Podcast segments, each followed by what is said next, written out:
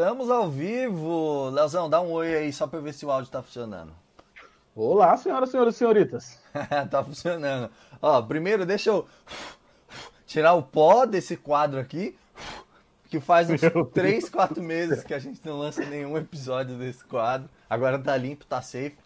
Seja muito bem-vindo a mais uma Hora do Papo, o quadro em que a gente não sabe o que a gente vai falar até a hora que a gente começa a falar. Mas tem um tema.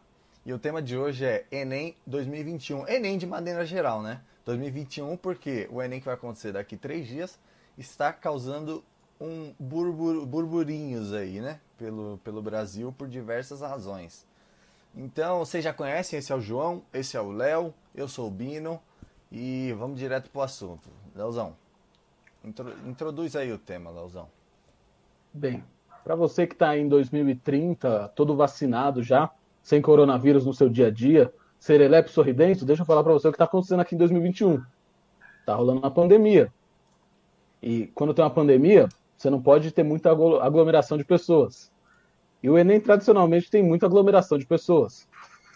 Mas apesar disso, foi decidido pelos nossos governantes queridos que vai rolar o Enem inicialmente. E isso está gerando algumas excursões que fazem muito sentido. Então, você já conhece se devia realmente João, rolar você... o Enem. Porque a princípio a preocupação inicial que vem na mente já por conta da pandemia é ah, vai ter muita infecção, apesar dos cuidados, tem risco de infecção. Mas tem outra coisa aí que talvez não venha tão de cara, que pelo menos me preocupou quando comecei a pensar, que o Bino levantou o tema, é que a galera de escola pública não tava tendo muita aula, não, mano. E se você não tem muita aula, como é que você faz Enem, Binão? É. E aí, João, o que, que você acha disso aí? Não, a não ser que, que não tá tendo aula que esse escola tá falando, porque o pessoal fez as apostilas inteiras. E você faz apostilas, está pronto para fazer nem. Eu acho que é, pelo menos eu acho que é assim que o nosso Ministério da, da, da, Educação pensa, né? Porque coloca as crianças para fazer a apostila e sendo que essas apostilas têm resultado na internet, quem já fez escola pública aí sabe disso. E, cara, não faz o menor sentido. Acho que ah, o mundo não, faz mais sentido, eu acho. A gente tá só olhando assim e tentando entender o porquê que as pessoas são tão estranhas. É, mano, eu não sei como funcionou nas escolas públicas esse ano, mas a gente tem como ter uma base pela própria federal, né? Quando deu o boom e tal, quarentena lá em março, demorou quase seis meses para a gente ter uma posição preliminar, assim, tipo, o que, que a gente vai fazer agora? Já demorou tudo este tempo. Então eu fico imaginando como é que foi para as escolas de ensino médio, ensino fundamental, cara, que é pior ainda. É, é não, acho que é real. O pessoal de, de ensino fundamental, até o pessoal, até pré-escola, sabe? Que, que via de regra, a gente falando até com, com, com a Rebeca lá em pedagogia, acho que criança não, não, é, não aprende matemática, não tá aprendendo, tá ligado? É, tira da escola, tudo bem, fica aqui em casa, não vai falar com os amiguinhos e não vai desenvolver um monte de coisa e tá, não, normal. Meu Deus Não, do céu. Sim. E o rolê para mim é que, tipo, acho que a situação é muito excepcional. Esse negócio de pandemia. Eu acho que é o mais próximo que a gente vai chegar, eu espero, de uma guerra na nossa geração, assim. Então. Espere. É, eu espero, de coração, eu espero.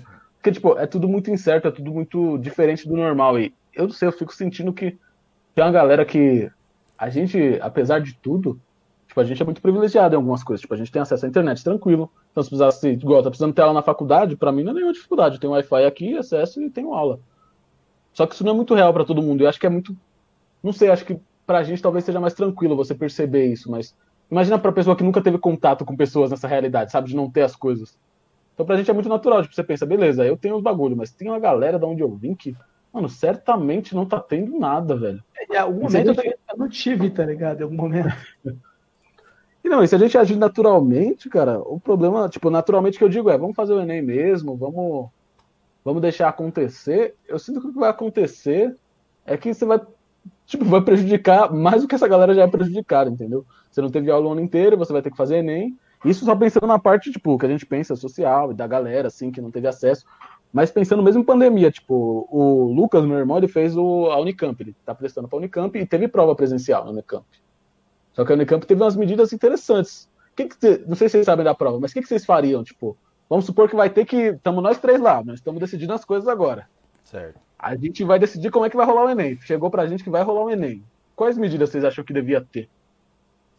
Mano, acho que se possível devia ser um, um, tipo, em vez de sala de aula, tá ligado? Devia ser um ambiente aberto, tipo, sabe, no pátio, que tem ar Verdade. passando, trocando ar.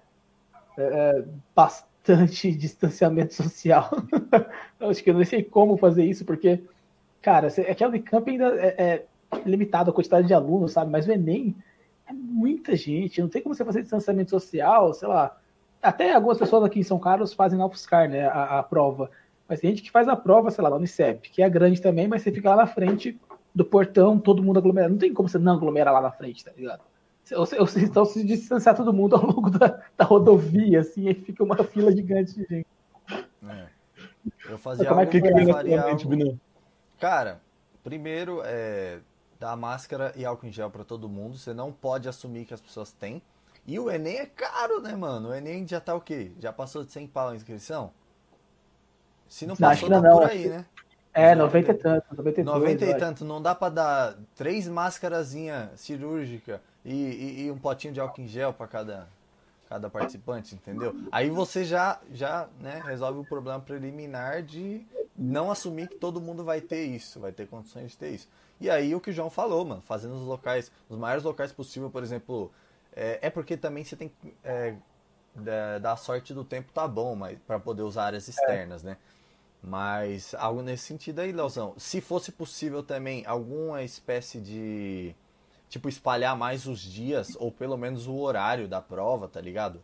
Ao longo do dia, espalhar entre os dias de uma semana toda seria melhor, mas seria ruim porque ia ter que ter um banco de questões gigante para não repetir questão em prova, essas coisas, ou ter um sistema anticola absurdo, o que ia dificultar mais. Mas sei lá, no mundo ideal mesmo, espalhar entre um dia, cada um dia do Enem virar cinco, tá ligado? Pra a Unicamp, eu, eu, perguntei porque hoje eu, eu tava falando antes com o João que eu vi, hoje por coincidência, a galera lá da Folha tá roubando nossas pautas, e no podcast do café da manhã dele saiu eles falando sobre o Enem, né? com muito mais informação e pesquisa do que a gente que está falando só nossa opinião aqui. Mas é, eu, eu tava ouvindo e tal, eu ouvi boa parte dele. E ele, eles, eles, levantaram sobre, eles levantaram sobre como é que foi a prova da Unicamp e as medidas que eles tomaram. Eu nem, nem consegui terminar o episódio. Mas eles falaram de. Primeiro, a Unicamp. Primeiro falando do Enem, o que eles falaram que o Enem vai fazer. Máscara obrigatória. Vai abrir o portão antes, geralmente abre meio-dia, vai abrir 11h30 para o pessoal não ficar na frente aglomerado. Eu não sei se vai funcionar, sendo sincero. Tipo, eu acho que a galera só vai ficar lá fora de qualquer jeito, porque você não consegue obrigar as pessoas a entrar. E álcool em gel. Só que um bagulho que eles falaram que não veio, tipo, não veio na minha mente na hora, e vocês também não falaram, eu acho que não veio tão natural, é que parece que em nenhum momento eles citam que vai ter medição de temperatura lá na porta. Então, tipo, se você tá com Covid, a recomendação é que você não faça, mas se você for com febre lá ou com sintomas, ninguém vai ou ninguém vai saber. Então pode rolar assim, de alguém que tá, chegou com febre, já tá com sintomas, entrar e fazer a prova no é, ambiente fechado da, pra galera. tossindo pra caramba lá. Imagina, qualquer... É, Mano, mas ainda assim, Lauzão, esse é o pior caso. A pessoa pode estar com vírus e passar um tempão com ele incubado, sem é, sintomas. Ou a, pode, a pessoa pode ser assintomática e não ter sintoma em nenhum estágio do desenvolvimento do bagulho. Então, esse é o pior caso, tipo, saber se a pessoa tá tossindo ou com febre. Beleza, você vai tirar um, uma parte ali, mas não, não tem como, Sim. tipo, prevenir 100%. Aí, e essa galera que, que tá com sintomas vai fazer em outro dia, pelo que eu entendi, eles vão ter outro dia, acho que é tipo no mesmo mês ainda, mas pro final do mês, uma reaplicação. E aí a galera vai fazer, a galera que tava com sintomas. Só que o pessoal da Unicamp teve umas soluções, tipo, primeiro, eles são, mano, em escala de grandeza muito menor. Tipo, a Unicamp e a FUVEST tem em média, pelo que eles falaram, se eu não, é, se eu não tô errando o número, mas acho que eu não tô, eles têm em média 100 mil inscritos. O Enem tem, tipo, papo de 6 milhões. Pô, é em escala de grandeza absurdamente, é muito, muito, muito, muito, muito mais gente. E em condições bem diferentes. Então você tem um cara no Amapá, tá ligado? Que, que tá fazendo ensino médio ribeirinho, que tem que pegar barco para chegar no ensino médio, e o cara aqui em São Paulo que pega o metrô, tá ligado? E vai pra vai de metrô. Não, e o, o rolê também é que a Unicamp fez o quê? ela, primeiro, passou a prova em dois dias. A primeira fase da Unicamp, pela primeira vez, teve dois dias. A Unicamp também diminuiu o número de questões na prova, para a prova ficar mais rápida. Tipo, acabar mais rápida ah, a prova. E também teve as medidas, que eu achei interessante, mano. As soluções interessantes para o pro problema, né? dado o que ia acontecer. Mas você ia falar o quê, não? Não, é só falar é, na Unicamp teve 77 mil inscritos e no Enem 2021 5 milhões de candidatos. Não é escala de grandeza, não. Mano, é muita, é, muita, muita. Cara, é, esse, esse, lance de. É porque assim. Teoricamente, o Enem serve para testar o, o, ensino médio, tá ligado? A gente usa ele desde 2009 para como no SISU, né? Que é o sistema unificado. Mas ele é para testar o ensino médio, a, a, a, premissa, tá ligado, da prova. Então é, é realmente para ver o quanto o quão horrível foi para a educação, né? Esse, esse, esse período. Mas acho que só se pelo menos a gente conseguisse na minha cabeça, é, é, impedir, sabe, fazer as universidades públicas que fazem o, o SISU terem um, semestre, um ano sem poder admitir, sabe, alunos. Para pelo menos Sim. desestimular o pessoal a fazer, o pessoal que está indo, ah, eu estou indo só para fazer. Porque, mano, tem muita gente que faz o Enem que já passou por isso no médio. Saca? Pessoal que já está tá fazendo o segundo curso, tal e tal. E aí já fez isso no médio e, e refaz o Enem para tentar outro curso pelo SISU. Só de você, você, eu acho, né? Só de você tirar essa possibilidade, já tinha uma galera que, que é, vai a menos, tá ligado? É, e isso daí que você falou é interessante, porque o fato de fazer a prova agora é um problema que tem que ser resolvido imediatamente, mas depois tem proble o problema da entrada dessas pessoas na universidade, né? Porque elas vão fazer a prova para tentar uma vaga na universidade. E a galera que entrou em 2020 já nem pisou na universidade. A galera, sabe, tá toda em casa, então já foi Isso. um. E as universidades têm toda essa treta de administrar, sabe, essas. Entrada, que, mano, é fácil. É. A gente tá vendo o lado dos alunos, mas assim, tem o lado dos professores. As universidades, o Gola falou, a, a, federal demorou seis meses para ter um posicionamento. E a federal, mano, assim, é, é, tá, precari, tá precarizando com menos verba ao, ao, ao longo do tempo? Tá. Mas sim, os professores ganham bem, eles têm tempo, tá ligado? Eles têm educação, têm acesso a. Tem, uh, alguns têm bolsa para comprar um computador, tá ligado? O computador dá para da escola. Você leva isso para o Chiquinho, que é onde eu estudei, ou para o Pimentel, é onde ele estudou.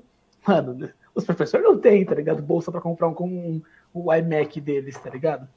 Então, é, mano, se na UFSCar deu, deu problema, imagina como é que é para os professores da escola pública, saca? é para mudar totalmente a estrutura da, do ensino. Sim, mano. E isso. Deixa eu voltar antes, senão eu vou perder meu ponto. Vou, vou esquecer ah. o que eu ia falar. Além da, da questão que a gente falando, tipo, da prova, que a gente vai e volta aqui. Você tá querendo linearidade, você tá no lugar errado. Aqui, aqui tem informação. Aqui tem informação.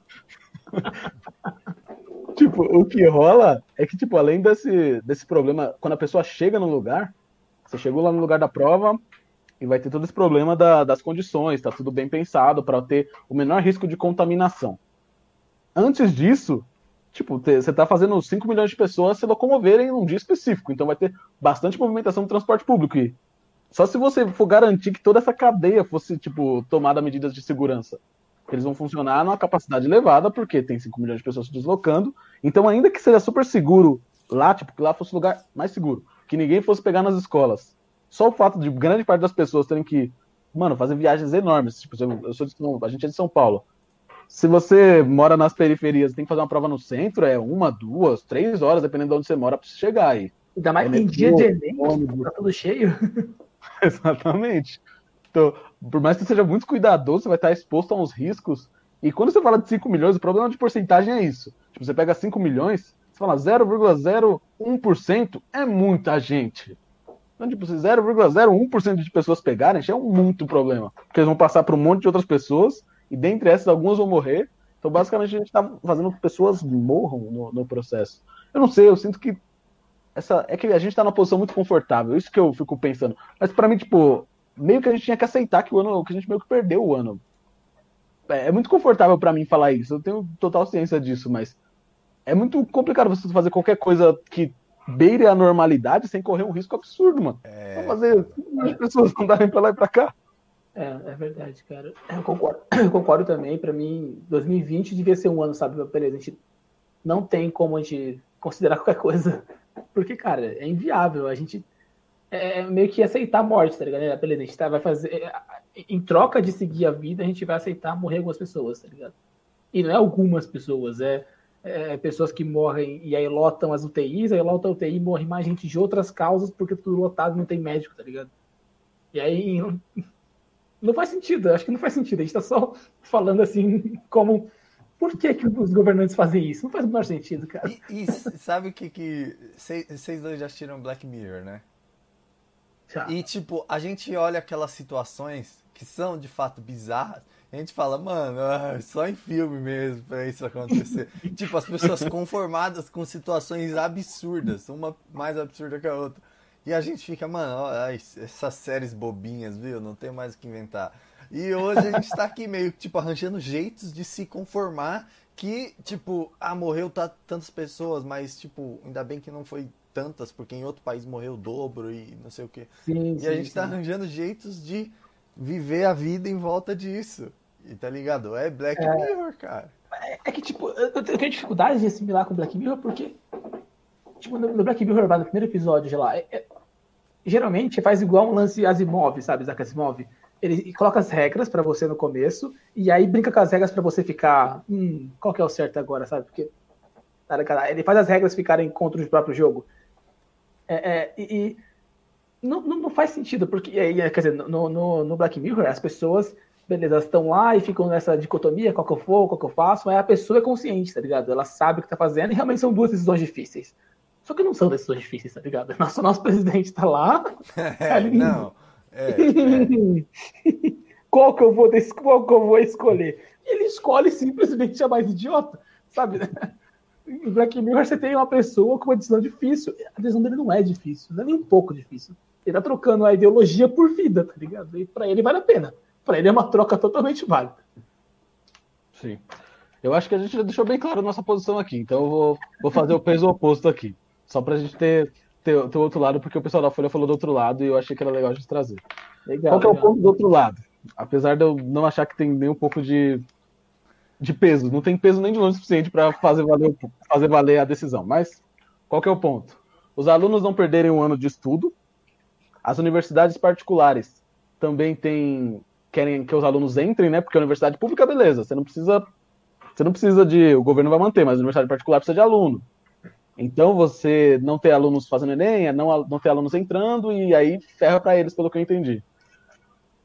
Mas basicamente dos argumentos que eu lembro é algo nesse sentido, mas é geralmente essas decisões assim que você que são estúpidas é só você procurar quem vai perder dinheiro.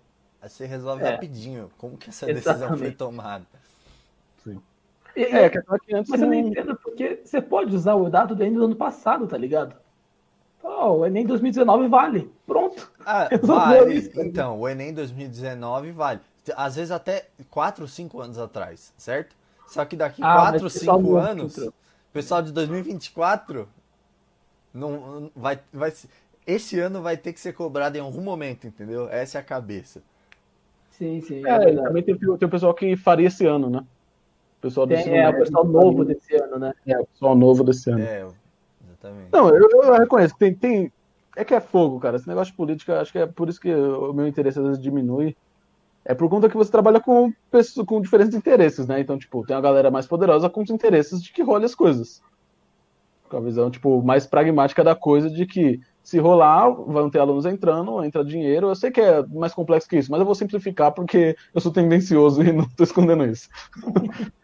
mas essa galera com poder vai meio que influencia na decisão. Aí o cara tem que tomar a decisão e ele tende para esse lado. E a questão para mim é que, não sei, essa busca por normalidade me parece meio perigosa aí. Esse negócio do Enem é meio que um reflexo disso, de ficar achando que dá para deixar as coisas serem normais e que nem é tão grave. É, falar que ah, perdeu um ano de estudo. Que estudo, cara? Que ninguém estudou esse ano. Muita gente não estudou esse ano, cara. O pessoal ficou em casa de férias, de férias mesmo. Tenho certeza que, mano, uma galera que eu conhecia né, pô, quando era moleque, que não ficou estudando nesse meu tempo, tá ligado? Falando que vem eu volto, quando voltar eu volto a estudar, cara. E, aí você compara isso com o pessoal, sei lá, lá do, do Bandeirantes, tá ligado? Que os caras investiram em. Nesse meu tempo, investiram em todo um sistema de, de, moleque. de ensino à distância, complexo, foto pra caramba, tá ligado? Minha campanha tá tocando, eu vou e volto. Imprevistos acontecendo ao vivo. Mano, e o, o, lance de Manaus? Eu acho que isso que mais me chocou. porque em Manaus está uma doideira a questão do vírus. E aí eles subiram um pedido para é, não, não ter nem, pelo menos lá, tá ligado? Isso. E aí a Advocacia Geral da União, tá ligado? Literalmente os advogados do governo Do governo. foram lá e derrubaram, mano. Não, vai ter sim. Ah, chegaram a derrubar? Não cheguei a ver. Eu É, vi que derrubaram. Eu acabei de ver uma notícia de duas horas atrás que eles, eles derrubaram isso. E ainda teve a fala do, do dirigente do INEP, do Alexandre Lopes, lá, alguma coisa Lopes, que disse que, pô, se você pode ir no restaurante do, da cidade, você pode fazer o Enem. E tem muita coisa errada nessa frase. Então, co- como é que esse cara, como é que esse cara é, tá ligado? Tá no Ministério da Educação, eu não entendo. É, Não, tipo querendo assim, ou não, um uns caras assim, uns caras assim, nessas posições altas, mostram que, que você pode chegar lá. Porque- olha, a cabeça do cara, a cabeça de panela vazia do cara. É, mas tipo, mas são Tá cargos também que não, não é por, sei lá, mérito. Mérito, não, alguém assinou o nome do cara lá e É indicação, é cargo de indicação, tá ligado? Então, até então, eu- qualquer um pode ser mesmo, eu posso ser, tá ligado? Se o cara quiser lá saber ou não, eu posso. Eu sou cidadão brasileiro, tem RG, tem CPF, só entrar, tá ligado? É isso que fizeram, colocaram um, re- um retardado, um cara não muito inteligente, como aquele antigo ministro da Educação que postou um Twitter lá falando da, da, da, da vacina. Que Nossa, é o Weintraub lá. Ele mano, falou que sabe de estatística, que é nada. O cara não sabe nada, meu Deus do céu. O cara fugiu para os Estados Unidos a primeira chance que teve, velho. Ah, e ainda se, se disse que era perseguido, perseguição política e tal. Mas é esse tipo de pessoa que toma decisões que influenciam todo mundo. E acho que a principal coisa é, é- é que eles tomam as decisões como se eles estivessem certos, mas eles não usam nenhuma referência, tá ligado? A referência é, é tipo igual você falou. Ah, se você pode ir pro restaurante, você pode ir pro rolê. Não, mas beleza, mas onde está a ciência nisso? Você tem uma decisão. Você não toma decisão por você, cara. Você não tá num bar, sei lá, numa, numa chácara com a sua família. Você tá. É decisão pro país inteiro, saca? É, cara. Mano, nossa, isso é uma, é uma doideira. E eu tô acompanhando só agora, porque, bom, eu não vou fazer Enem, né? Naturalmente, fiz Enem muitos, muitos anos atrás. Só que aí começou a. é, a gente começou a falar mais disso e a gente tem alguns vídeos pra fazer mais sobre essa pauta e a gente. Aí eu comecei a ver mais na internet e, cara, era melhor que eu não tivesse visto, porque tô pra sair de férias, tava com a cabeça relaxada, agora eu tô querendo começar uma revolução. Quer tacar fogo no É. Planalto. Mas, mano, vamos falar das nossas experiências um pouco também no Enem, enquanto o Leozão não volta. Pô, vamos lá. Olha lá que otário. Falando mesmo. Vamos, é, quem fez mais Enem aqui, de nós três, mais vezes?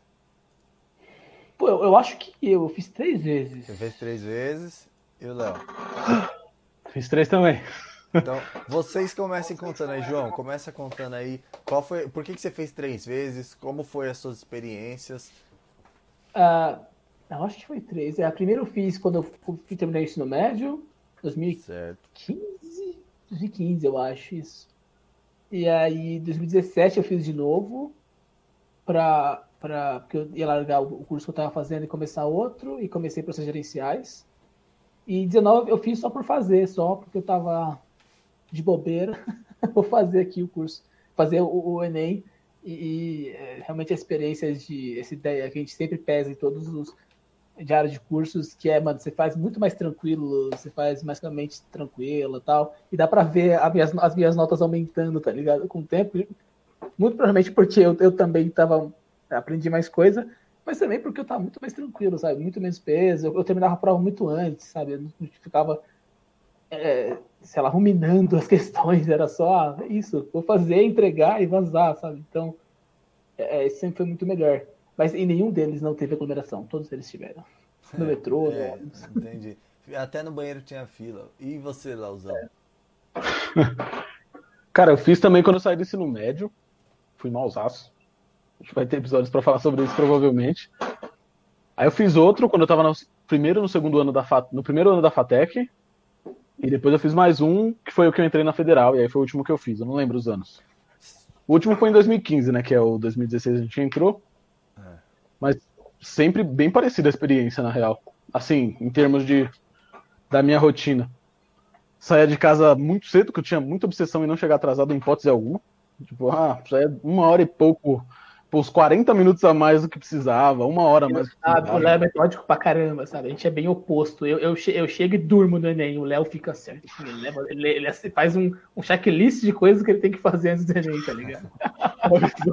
Isso é o que eu passo pras pessoas, né?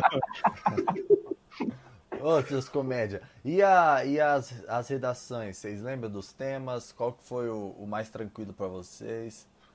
Ah, o 2019 foi o mais tranquilo de todos, assim. Deve, acho que deve ter a ver com o que estava falando, sabe? O pessoal que entrou no, no, no, Ministério da Educação já não era mais lá essas coisas, aceitaram minha, minha redação bem melhor, assim. Foi a, a maior nota de longe, não, maior nota, sempre matemática. Mas, assim, tirei quase 900, assim. Acho que foi a minha melhor redação em 2019. O resto eu tinha muita dificuldade, sempre tive dificuldade de redação, cara. Tipo, tirar 700 e tá felizão, tá ligado? É, mas é, redação é, é osso, cara. É a maior nota de redação para passar foi 760. Me senti um gênio é, redação. Não, é a única parte assim que alguém vai ter que sentar e realmente te avaliar, né? O resto é uma máquina, é a única parte subjetiva de, da prova. Mas é, é verdade. E, fala aí, Leozão, fala aí. Sabe o que é interessante? A gente pensar como é que foi o nosso nosso Enem quando a gente saiu do ensino médio, em termos da redação mesmo, porque isso reflete um pouco Tipo, a dificuldade que a gente tinha enquanto aluno de escola pública, indo presencialmente, fazendo as coisas bonitinhas. E dá para entender em grande medida como um aluno do da atual situação do ensino médio, supondo que ele conseguiu assistir todas as aulas e que ele tem internet, acesso que os professores têm também, dá para entender o quão mais difícil vai ser a realidade. Porque eu, por exemplo, quando eu saí do ensino médio, eu lembro que eu não fiz cursinho para fazer a primeira vez que eu fiz Enem. Cara, eu fui muito mal, assim, no geral. Tipo, não absurdamente mal. Tipo, não foi, ah, quase zerei. Não teve isso, né? A média deve ter sido uns 600, quase 700. E eu entendo que é uma nota até que boa para muita gente que presta pela primeira vez. Mas em boa parte porque eu estudei, porque esse negócio que o Bino falou da, da redação ser a única parte humana era uma das coisas que me atraía no Enem. Por isso que eu nunca fiz FUVEST nem Unicamp. Mano, eu tinha certeza absoluta que eu não conseguiria resolver uma questão que fosse dissertativa, mano. Mas absoluta. Ah, mano, isso chega lá, porque o Enem tinha muita inferência para matemática, eu ainda fazia umas contas. Mas tinha umas coisas que eu resolvia, tipo, na prova de humanas, que eu não sabia. Tipo, eu sabia que tava certo, mas não sabia dizer direito, assim, porque tava certo, meio que quase no automático. Aí, como tinha uma alternativa parecida com o que você achava que tava certo, né? A, a, alternativa te convence, né? Qual que me convence melhor aqui? Essa aqui, é beleza, vamos embora. Mas qual é que foi vocês quando saíram do ensino médio? Foi de boa Enem ou foi o mais difícil? Pra mim foi o mais difícil. Quando eu saí do ensino médio foi esse Enem. É, foi o mais difícil pra mim também, cara. Quando eu saí do ensino médio foi o único, então ele foi o mais difícil e o mais fácil. Foi a média também. e o médio também, né? Cara, diz o, disse o cara que fez ETEC. É, é, ué, só tem um.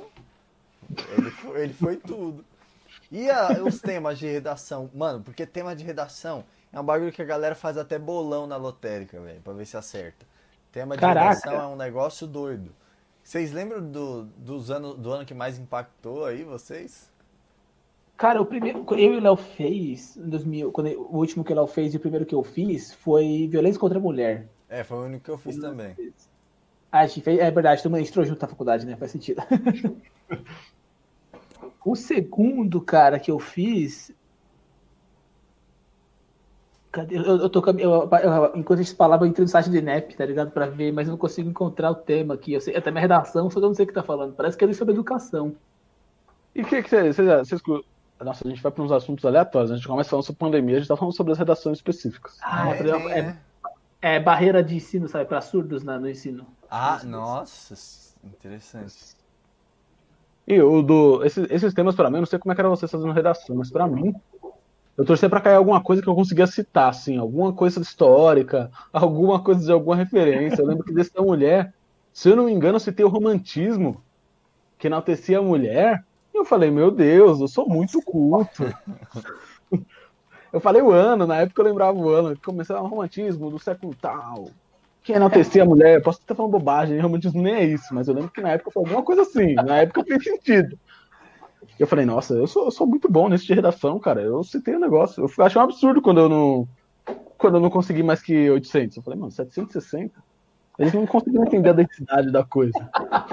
É, conseguiram... o problema tá neles, com certeza.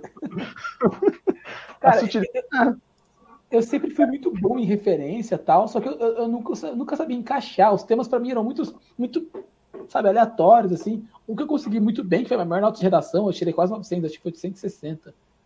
Foi o último que eu fiz, que foi é, cinema, não sei o que, democratização do cinema. Um lance desse. E, mano, cinema, fi. Aí, foi embora, tá ligado? Aí, é, aí como é que chama? O, o, Roma tinha acabado de ser indicado ao Oscar, sabe? E Roma era, era de streaming, então, tipo, ah, uma forma de democratizar era fazer serviços de streaming barato e tal. Eu consegui mandar bem pra caramba, tá ligado? eu tirei 840, eu, 860, eu fiquei tipo, caraca. Não, dá pra ver a dificuldade do João em referências, tipo. Igual, essa, essa referência que ele citou do Asimov no começo. É um negócio que a gente cita o tempo todo. Todo mundo, não tá numa conversa de bar assim, a galera aquelas três leis de Asimov são mesmo bem desenvolvidas. Olha, eu nunca disse, você sabe quais são, eu nunca disse que são três. Olha lá. É, é, ah, não, esse, não. esse, pessoal, Aí, né? Tá nossa. Não, não, mas eu não falei que era ruim de referência. Apesar de ser. Explosão, cara, parece um bagre ensaboado. Você não Tem um bagre ensaboado, né? Mano, eu lembro quando eu, quando eu fiz foi sobre a violência contra a mulher também, eu só falei de música, cara, na redação inteira. Porque é o único assunto que eu sabia. Eu, eu, minha mente era, beleza, como eu consigo encaixar música em qualquer eh, tema que eles soltarem? quando você é limitado. É tipo o Chris, tá ligado? Do, quando ele fala sobre é, Martin Luther King, tal ano que foi o ano que Martin Luther King, não sei o quê. ele falava Mano, foi tipo isso. Sabe, sabe tipo... que rola? Eu não sei se rola com vocês. Tipo, quando você começa a estudar muito uma coisa, você começa a achar que todo mundo sabe o que você sabe. Tipo, você vê sempre sobre música, sempre música, sobre Igual eu que esse bagulho do romantismo, na época, mano, eu falei, vou citar algum, algum movimento literário, que as pessoas falavam. falei, mano, vou citar algum. E eu citei, eu falei, mano, todo mundo vai lembrar disso. Hum, todo mundo sabe que romantismo, enaltecer as mulheres, tipo, coisa meio até clichê. E eu, hoje em dia eu tenho que tomar cuidado para não ter isso, mas eu acho que as pessoas têm isso. Tipo, fica pensando, mano, essa referência que eu peguei, todo mundo vai colocar. Eu acho que no fim das contas, tá ligado? Pra você é super comum aquilo. Mas pro cara que tá lendo, ele não fica pensando em Asimov, três leis, pensando nessas coisas. É, eu acho que a gente tem isso.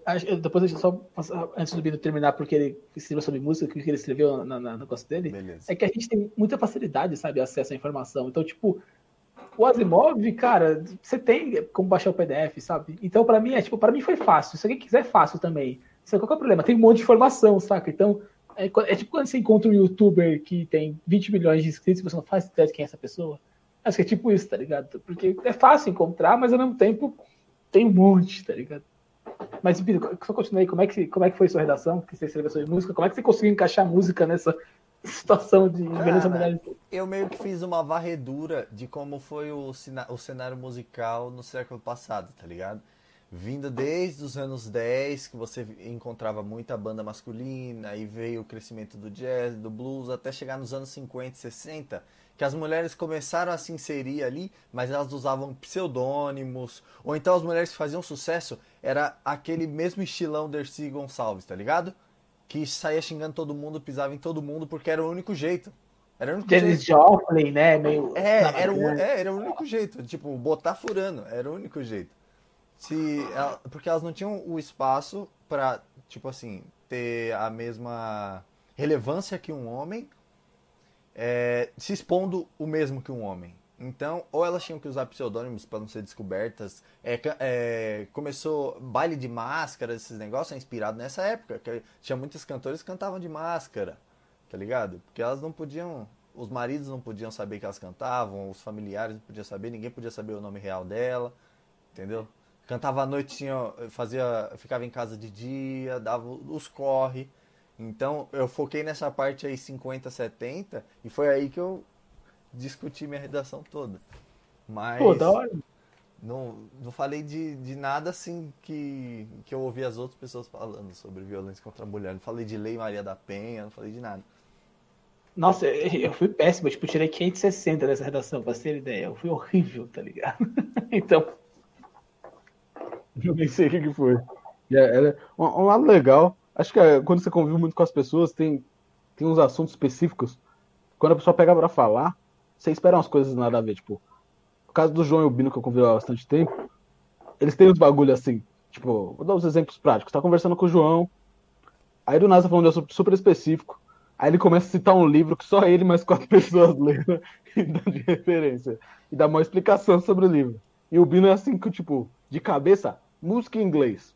Está assim, falando de bagulho mó na moral. Aí do nada ele puxa a enciclopédia do bolso do crescimento do blues e do jazz, como as mulheres usaram do nada. Caraca, tá muito, então, mano. Beleza. Nada a ver, cara. Os meus grupos, da, meus fóruns aí, tem um monte de gente que lê meus livros também, cara. Aí, Nelson, tá vendo? Sai dessa bolha. É, eu tô me aproximando da audiência. As pessoas assim, ó, gente como a gente, sabe? Um dia eles foram assim, gente. Um dia eles foram. É, não, não, eu acho que, porque é uma coisa que é, quando você entra fundo no assunto, você pega um assunto assim, você pega alguém que manja muito do assunto, ele começa a falar. E aí você fica com a impressão que é impossível você alcançar a pessoa. E às vezes você assusta com o assunto. Eu tinha muito disso. Programação para mim era assim, tipo, programação quando eu tava no ensino médio, eu falei, mano, programação visivelmente você tem que ser um gênio para entender o que, que tá acontecendo. Tipo, tem várias letras verdes subindo rapidão e é difícil ler letras verdes subindo rapidão, já tentaram? É quase impossível. tipo, eu não consigo, então não deve ser. Não, letras verdes, beleza, mas você vê, tipo, é que hoje em dia a gente sabe que é HTML, mas quando tá um negócio, fica colorido as letras. Cada letrinha é de uma cor. Aí ficou. E quando você aperta o botão sem querer e abre aquela guia desenvolvedor do Google Chrome? Eu até arrepiei. Eu arrepiei. Aí você olha aquilo e fala, mano, é visivelmente impossível. Eu não, eu não vou nunca manjar disso aí. E aí não, você começa a eu vi aquilo, eu achava, não, essa parte aqui de cima é, é, é sei lá, é um tipo, é um curso inteiro, é engenharia inteira. Essa parte aqui é outro curso, tá ligado? Nada a ver uma coisa com a outra. Essa aqui é outro curso. Engenharia de Red. É. Isso. Exatamente. Não, e, e, e, no ensino médio, eu acho que escola pública, eu pelo menos tinha isso, mano. Eu assumo que as pessoas também tinham. De você ficar com a sensação de que você. Minha câmera congelou, daqui a pouco ela volta. Meu celular tá dando bug. Mas com a sensação de que você não consegue aprender essas coisas difíceis. E é legal vocês falarem desses bagulho, porque tipo, até onde eu sei, nenhum de nós teve muito dom para aprender as coisas. A gente só meio que se esforçou para saber o que a gente sabe e sabe. E é legal para alguém, tipo, que tá assistindo de ensino médio e tá vendo, e se deu o trabalho de passar pela gente reclamando de tá rolando pandemia, reflexões sobre as redações, chegou até aqui. Cara, quando você vê um bagulho difícil, às vezes dá para aprender, sabe? Pega um curso assim básico, procura no YouTube, mó fácil achar as coisas. Isso que o João falou que tem muita, muita coisa, é, é igual ele falou, tem dois lados, né? Às vezes fica impossível você achar o que você precisa. Mas também tem muita coisa legal que dá para você, tipo, começar. Tem muita coisa básica na internet que ajuda você a, nesse sentido. Então, dê uma caçada aí, galerinha. É verdade. Vou... Mas então, só voltando no, no, no, rolê do Enem, e sobre isso que o Léo falou, de, de, de você ter que ser meio que autodidata, sabe? Algumas coisas que você tem interesse. É, é que é foda você ser, ser autodidata, quer dizer, é foda o, o, Ministério da Educação cobrar que você seja autodidata, sabe? E mesmo que cobram disso um pouco do pessoal que é, é, entra na faculdade, tipo, geralmente cotista, sabe? Que igual nós, tipo, Sim. a galera é, é, teve uma, um ensino mais fudido, geralmente, básico, e aí a nota de corte é altérrima e, ele, e eles vão, tipo, pela, pela média mais, tipo, a régua tá lá em cima, tá ligado? Os professores na universidade, isso na aula, na aula presencial. E vão para a régua lá em cima, então você tem que correr atrás do que o pessoal sabe para depois pegar o que o professor ensinou, sabe? E aí eu imagino isso, mano, como é que foi esse ano? E como é que vai ser se o pessoal que estudou o terceiro ano à distância. Tá a, mano, a distância para nós já era gigante entre o pessoal que. Tá que, que, tipo, fez bandeirantes, aí o Léo tinha um cara na nossa sala, lembra, Léo, que fez bandeirantes, e nós, tipo, lá, eu fiz, sei lá, escola estadual, é isso. E, e contra, mano, imagina um cara que fez lá, Bandeirantes e um cara que fez ensino médio à distância, e o professor vai ser um cuzão e vai falar: é isso, você tem que. Se quiser, vai estudar, sabe? Nossa, isso vai ser muito foda. Tipo, muito, muito foda. É, e, e pra mim vai refletir só em, em mais desistência, sabe? Tipo, no vai, ensino superior. Com certeza. Já teve uma porrada de desistência esse ano, né? Tipo, sem falar de gente nova que tá entrando. Quer ver, ó? Hum...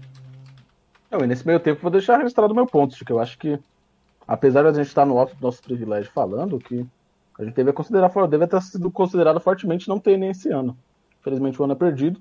Então, num ano de guerra aí contra o vírus, não dá para aglomerar 5 milhões de pessoas para fazer uma prova, porque as pessoas precisam supostamente entrar no próximo ano. E o que o João falou é muito bom, mano. Não, não vai entrar gente esse semestre. E é isso, e não vai entrar. E meio que vai ser um negócio perdido, porque é uma situação muito específica e você não tratar como tal parece muito perigoso. Tipo, não é queda econômica, que já é problemático, tipo, não é um problema econômico, é, tipo, uma galera morrendo. Isso é bem mais problemático do que qualquer queda econômica. Então, eu acho que deveriam deve ser consideradas medidas mais extremas nesse sentido. Talvez por não conhecer totalmente, mas eu não sei se tem algo assim que eu não saiba que me faria mudar. Se tiver, de repente eu mudo de opinião, mas para mim a gente deve estar considerando algo mais extremo, assim, porque qualquer forma de aplicação da prova que role vai ter problemas, independente do quão seguro seja o lugar de aplicação da prova, porque não tem como prever tudo, e aí aquela porcentagem funcionando em 5 milhões vai ter probleminha invariavelmente. Só para deixar sim. meu ponto enquanto é. eu pesquisa alguma coisa. Ah, cara, e também, como eu falei, eles estão tentando, ah, vamos, vamos ter sim porque é um ano perdido, e o pessoal que, que tem que entrar na faculdade. Só, cara, esse pessoal que, tá na facu... que vai entrar na faculdade não vai conseguir manter o curso, tá ligado? É, pelo menos grande parte. Eu, eu, imagino que é uma desculpa muito esfarrapada essa, sabe? Fazer, falar que o pessoal precisa entrar na faculdade, porque a faculdade não vai conseguir absorver essa galera, não vai conseguir dar atenção que eles precisam, nem ferrando, cara. A universidade não vai, tipo, academicamente, dar a atenção que os alunos precisam. É, eu não acho que vai rolar, sabe? Então, a única desculpa possível para mim seria: ah, a gente precisa, a gente precisa é necessário para o país é, é, fazer uma, uma avaliação do ensino médio. Não é para entrar na faculdade, é por causa do ensino médio. A gente tem que avaliar qual foi o impacto, tá ligado? E como a gente tem todo ano, a gente tem que ter esse ano também.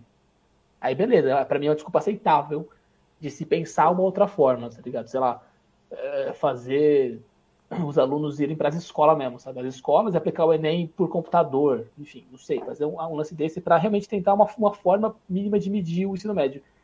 Mas para mim a dificuldade é aceitar que, ah, não, a gente vai fazer, e já que vai fazer mesmo, vamos colocar para a faculdade também. É, enfim, tá tudo quebrado, sabe? A escola e a faculdade, o aluno tá ali no meio ferrado, sem entender o que tá acontecendo. Não, sim, cara. Eu acho que a gente, acho que a gente vai bater na tecla infinito disso, de do quanto, tipo, a gente tem que, nessas coisas grandes assim, a gente quer, é sempre importante a gente tentar colocar, enxergar o pessoal que tá, tipo, mais distante da gente do espectro, assim, no, do lado ruim. E ver a galera que, tipo, não tem acesso à internet, mano. Mano, pra mim, isso, tipo, já invalida a, a, possibilidade de ter Enem. Então, a galera que não tem acesso à internet e não teve aula. Tipo, como é que eles vão competir? Já não era igual antes. Imagina agora, como é que vai competir com a galera que teve todas as aulas? Minha irmã, por exemplo, hoje a gente estuda, estuda escola particular porque a gente saiu de casa e graças a Deus a situação está mudando gradativamente em casa. Minha irmã estuda na escola particular, ela teve todas as aulas. E eu sei que a galera que estuda escola pública não teve todas as aulas. Então você ignorar esse tipo de coisa, sei lá, por mais que tenha todo lado econômico envolvido, me parece de me parece a coisa menos inteligente e menos empática de fazer na situação que a gente está passando. Eu acho que se a gente for pro lado negativo do espectro, a gente vai ver gente que na real que nem tá concorrendo, tá ligado? Uma vaga. Nem sonha em concorrer a uma vaga do, do, ensino superior, saca?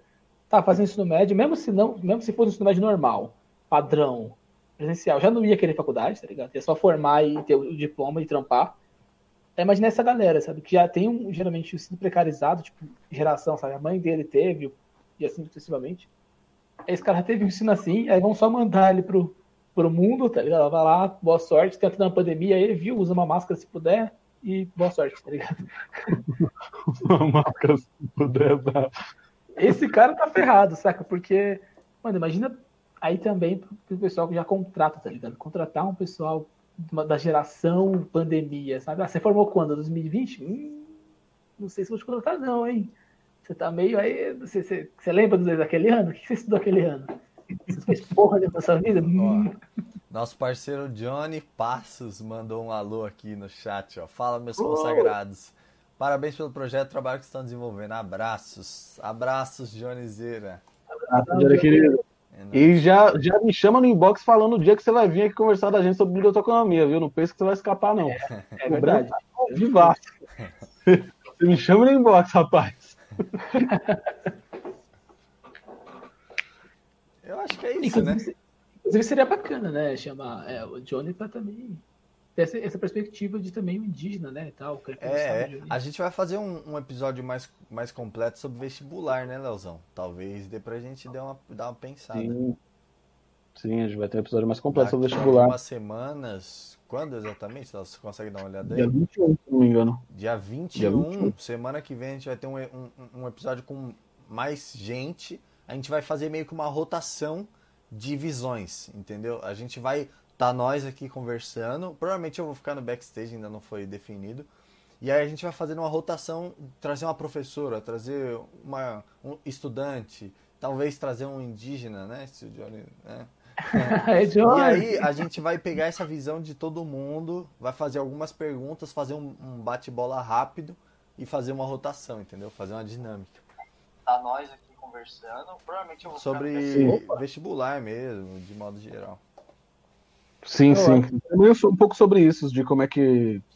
Algumas outras medidas que a gente acabou, a gente entra no... na hora do papo é mais esses devaneios nossos mesmo. Às vezes a gente vai estruturado, às vezes a gente só quer conversar mesmo. E a gente também vai falar sobre as alternativas, né? Porque a gente não falou aqui, porque não cabia, mas já dando a palhinha, o pessoal da FATEC e da ETEC, por exemplo, não fizeram vestibular, né? Não vai ter vestibular esse ano. Eles vão olhar a nota do, do ensino médio da galera. E é, é tão ruim quanto, tá ligado? É uma alternativa. Mas é horrível. horrível, meu Deus, horrível. Eu acho, mano. É, então. Nesse ponto eu, eu tenho outro, eu tenho um pouco do outro lado, talvez. Eu acho que no longo prazo é ruim, mas no curto prazo é que é complicado você manter o curto prazo, mas eu pra mim, que seria curto é, o longo é ótimo, tipo, se a gente conseguir manter as, as, é, é, as escolas, é que o problema, o problema tipo, no curto prazo é a gente vai. Esse ano, há, tipo, há quatro anos atrás, esse cara tava na sétima série, sei lá. E lá ninguém sabia que ele ia, tá ligado? A nota dele ia valer alguma coisa. Era só pra aquele ano que valia a nota dele. Ele não teve aula de, sei lá, de química. Não tinha professor, não teve aula, arruma todo mundo com cinco. Aí esse cara ficou com cinco, tá ligado? Só porque não tinha professor. Isso rola pra caramba, rola demais em escola pública. Saca? E aí quando você pode ter um, um enfim, é, você, escola particular, o cara teve professor e teve oportunidade de tirar uma nota maior. Tirar um 6 já tá bom, já. João, para de dar spoiler, por favor. Conversa de Um dia a gente fala também sobre isso aí, né? O Léo e o Léo vão ser os, os contrapontos dessa, dessa discussão. Não, mas eu não sou tão a favor, não. Eu sou só a favor, tipo, no primeiro momento. Eu acho que vai ter algo positivo no primeiro momento, só. Tipo, no primeiro ano que rolar, eu acho que vai ter mais gente boa do, muita gente boa, tipo, da escola pública vai ter chance de entrar, que não teria de outra maneira. Tipo, você vai conseguir competir em mais pé de igualdade com essa gente boa. Claro que tem que supor que ele teve os professores e tal, mas supondo que ele teve, eu acho que, tipo, no primeiro ano que as escolas não sabiam, porque para mim, o Binuco falou isso comigo, tipo, as escolas não sabiam, aí beleza, eles não ajudaram os alunos, porque depois disso, aí as escolas sabem que a nota vale mais, e aí Bem, aí vai ser complicado, né? Porque aí vai ter bastante gente que É, bom, já estamos dando uma palhinha, vou dar logo uma palhinha também. É, João, não sei se você sabe, pelo menos na ETEC, vou falar da ETEC pra gente não falar da FATEC, enfim, que eu, pra não dar tanto spoiler assim. Mas na ETEC, a ETEC é pra fazer ensino médio. Então eles vão pegar a nota da sétima série. Por que não da oitava série? Porque eles, tipo assim, estavam com medo das escolas não conseguir contabilizar a tempo. Então eles pegaram da, da sétima série, que todo mundo já tinha essa nota, vão pegar a nota final de português, somar com a nota final de matemática e só, e multiplicar por 2,5. Então, a sua nota máxima é 50, sua nota mínima é zero. Eles quiseram fazer assim porque a prova oficial tem 50 questões. Então, meio que para a nota ficar mais ou menos onde ela já ficaria em, em questão de escala. Isso que o Léo falou é verdade. O, o fato das escolas não saberem ajuda, porque escola particular, bom, é particular, né? É um negócio se ela sabe que a nota do aluno vale muito mais, ainda mais lá na frente, né? Ah, o que, que um dinheirinho não pode fazer no boletim do aluno, né? E justamente nas escolas públicas tem uma galera muito boa que não se arrisca, porque acha que não vai conseguir passar. E mesmo se se arriscasse, talvez realmente não passasse, porque ele ia ter que resolver as mesmas questões que aquele cara bom de uma escola boa. Então o cara bom de uma escola ruim ele pode ter a mesma nota que um cara bom de uma escola boa pela primeira vez, tá ligado? Mas também acho que tem uma, essa treta disso, que às vezes você tem um cara que tira 9 na escola pública e um cara que tira 9 numa escola particular. Exatamente. Não é a mesma coisa. A gente, a gente já fez escola pública, a gente sabe que não é a mesma coisa, tá ligado? A gente tirava 9 sem fazer. Eu e o Léo trampava, tá ligado? Não, é verdade, eu entendo. Ficava o dia inteiro fora e tirava 9, tá ligado? Não era tão difícil assim. Ah, eu, eu não consigo esconder minha felicidade. Eu falo, então tem uma chance da galera da escola pública entrar em peso? Tô feliz. É, mas, mas isso tinha que vir muito forte, tipo, de, de uma, de uma, é, sei lá, de uma onda de fazer os professores é, se adequarem a isso, tá ligado? Porque tem muito disso, os professores hoje em dia, é, eles também fazem, o ensino médio antigamente era muito melhor, aparentemente, sabe? Porque tinha, parece umas escolas focadas em tal coisa, tipo, técnico em física, sabe? Tinha uma escola do bairro que era em física, em química, era, não sei como é que funcionava muito bem na, na ditadura, mas era diferente. E eles acham que todo mundo devia ser assim mesmo, e assim, não é. Eles se, se, alguém aí já teve o baque de como é uma, entrar na faculdade e aprender cálculo do nada, se você nunca viu muito bem, sei lá, quadrados perfeitos, tá ligado? Você nunca viu no ensino médio muito bem isso, nunca viu seno cosseno, chega lá, é seno cosseno, foda-se. Vapo. Você tem que decorar, sei lá, como é que chama? Soma de multiplicação de, de seno, essas coisas aí, você fica, meu Deus, o que tá acontecendo na minha vida? Fala por sim. experiência própria aí, hein? Fala por experiência própria. Sim, sim, sim. Eu fico, eu fico curioso como é que vai ser o critério de desempate, porque eu imagino que vai ter muita gente com a nota máxima. Muita gente com a nota ah, então, máxima. Então, na ETEC vai ser o seguinte: empatou. E agora? Vai ver o cara que tem a nota de português mais alta. Empatou mesmo assim, vai ver o cara que tem a nota de matemática mais alta. Empatou mesmo assim, vai ver o cara mais velho, quem nasceu antes. Nossa, isso rolou. É, na FATEC, eu não sei se o João vai lembrar. Você lembra que eu passei em terceiro, João? Na época ah. eu fiquei eu, falei, nossa, eu, eu tirei a mesma nota do segundo, só que o segundo era mais velho. Aí o segundo ficou na minha frente. Mas por que a idade é. é... Ah, é, se, é... se, você é novo e não passar por uma posição, você tenta ano que vem, né? Se você é mais velho e não passar por Mas, uma tipo, posição. Você tá, você, tá, você tá no ensino médio, tá ligado? Você tá no fundamental, tá ligado? Se você. Você, tentar no que vem, tentar no que vem é reprovar tá ligado? Tentando que vem reprovar uma. Porque, tipo, o cara nasceu em janeiro, o outro nasceu em dezembro, o de janeiro é aí? O ponto dele é bom, mano. Não tinha pensado nisso, não. Eu tinha pensado no ensino superior, eu falei, pô, não sei que o João tá implicando. Ensino superior, pô, os caras não conseguiu, pô, tem um ano a mais, tá ligado? Ah, mas, mas, ensino médio aí, realmente. Ah, sério, não, se você não passar e não estudar no que vem, é, é meio errado, tá ligado? Se pá, pode até, o, sei lá, é. o governo pode tirar você da sua mãe. Mas na ETEC não é, não é incomum a galera, tipo, voltar um ano. Acontece é. Ah, é, é, verdade, né? A galera faz o primeiro ano em outra escola, escola, e depois é. volta no primeiro ano. Nossa, Pode crer, deve é ser uma tristeza da desgraça. Você, tipo, reprovar não, não. indiretamente. Não, deve Sim. ser quase tão ruim quanto ter que fazer Física 3 várias vezes, igual eu fiz e passei. Tá registrado lá Parabéns, no futuro. A gente passou, foi quase possível, é, mas a gente passou. Parabéns, Léo. O pessoal que tá acompanhando todos os vídeos viu minhas reclamações pontuais em alguns. no vídeo do Gustavo, acho que eu reclamei. São os easter eggs, são os easter eggs. É, easter eggs aqui. Acabou agora. Vamos ver qual que é a próxima que eu vou reclamar do mês que vem. Bom, senhores, eu acho que é isso, né? Eu acho que cobrimos é, bem, falamos o que tinha que falar. E o resto do debate fica pro dia 21, então, se tudo der certo. Com o pessoal mais qualificado, pedagogos. Vamos ter muito. A gente tem muito amigo professor, então vai ter vários professores. Tem até filósofo aí, se a gente traz filósofos também. Então, senhores, por hoje é só, eu imagino. Concluímos que não devia ter Enem, não devia esse ano rolar nada, porque o pessoal da escola pública não teve acesso e vai ter um monte de gente morrendo se a gente fazer as coisas, estatisticamente falando. Então. Vai ter mais gente, até gente morrendo, vai ter é. mais gente morrendo. Então, se puder, se puder, fica em casa, se cuida, não, vai, não faz festinha, usa máscara, lava as mãos, passa álcool em gel, é isso. Espera a vacina, vai dar tudo certo. Toma vacina. Eu não acredito que eu vou ter que falar isso, mas toma vacina. Toma assim, Nossa, por favor. Véio. Imagina que 15 anos atrás isso não era um debate.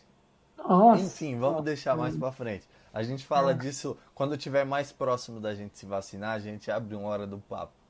Não, a gente vai chamar um médico, um enfermeiro, vamos chamar uma galera. É, é, vamos chamar, vamos chamar. Não, quando se vacinando, filho. A gente vai estar, tá, vai ah, ser presencial, tá ligado? Vai ser ao vivo. Nós no, fazer uma selfie ali no... Fazer a live no postinho, aí na UBS São José. Mano, tinha o Zé Gotinha, não era Zé Gotinha? Tinha o Zé Gotinha, mano. O pessoal não tem de convencida pelo Zé Pô, Gotinha. Será que vai ter a vacina do, do Covid de versão Gotinha, mano? Ai, ah, eu não, mas tem que ser o, o Zé Gotinha, tipo o, o, o canarinho da, da seleção. Puto, pistola, é. pistola. Zé Gotinha brabo. Brabo, brabo. É, mano, é, vamos, vamos sugerir aí pro SUS fazer um teatro para as crianças que fosse vacinar. O Zé Gotinha dando um pau no Coronga. Não, não pode ser pau do Coronga. Tem uma criancinha que chega, não, vou me vacinar. Zé Gotinha vê a milhão com a voadora. Dá um pau nela. tá vendo? É isso que dá ficar com a live aberta o tempo demais. Tchau pra você que assistiu, muito obrigado. A gente se vê no Valeu, próximo gente. vídeo. Não sabemos qual vai ser o quadro que a gente vai trazer aqui da próxima vez, mas fique esperto aí na página que com certeza você vai merecer assistir, tá bom? Obrigado pela sua audiência. Valeu, João. Valeu, Léo. É nós como sempre. Até a próxima.